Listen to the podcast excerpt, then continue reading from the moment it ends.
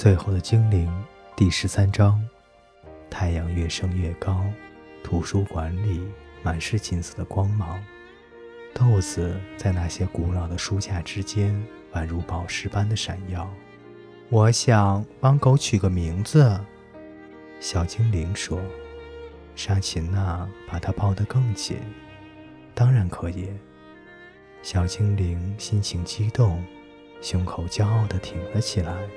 至中，他得意地说：“至中。”蒙森问道：“至中，狗的名字不都是什么小黑、小白，又或者小花？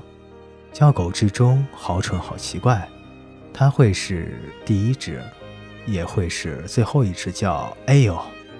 话还没有说完，小腿挨了一脚的他闭上了嘴。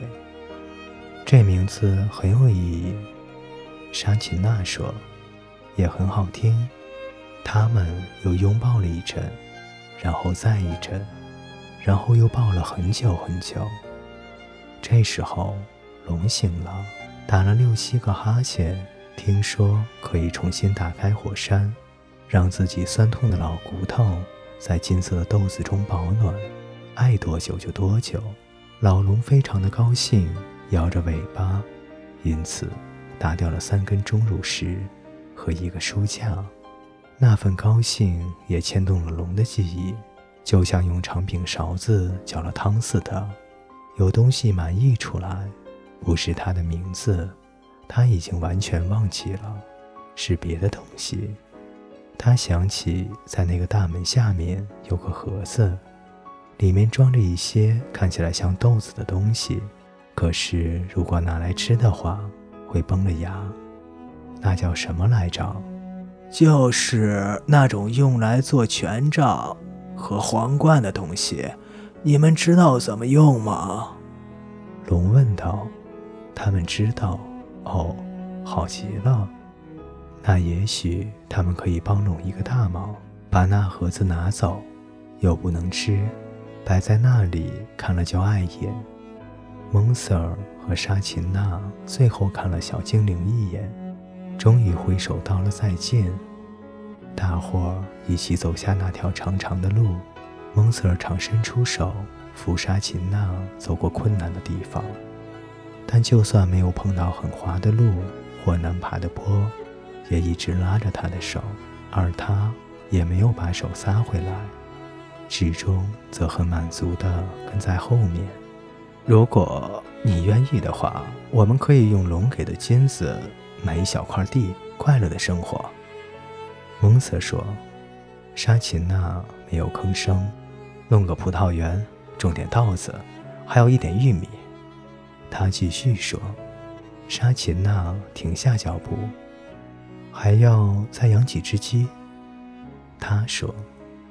蒙瑟微微一笑，捏捏他的手。默默地继续向前，几乎到了陆地，蒙泽又说话了：“你知道，今天早上第一道曙光亮起，照在你身上的时候啊，那真是……嗯嗯，我们我们可以啊，我想，呃，你你知道的，天空是粉红色的时候有多美啊！我是说黎明的时候，假设。”假设我们生个女儿，我们就叫她，我们就叫她罗莎吧，意思是粉色的晨曦。这个名字很美。沙琴娜羞涩地笑着同意道，接着轻轻地说：“我是说，如果如果生个女儿的话，可以叫她罗莎吧。”她躲开了差点踢到小腿的一脚，她开始大笑起来。然后他们拥抱在一起，在彼此的怀里过了好久，相互感受彼此的温暖。他们在阳光闪耀的蓝天下拥抱了好久，因为从打第一次见到彼此，其实他们就很想这样做了。到这里，最后的精灵第一部为您播讲完毕。在接下来，我会继续为您带来《最后的精灵》第二部，也就是第十四章。欢迎您的继续守候与收听。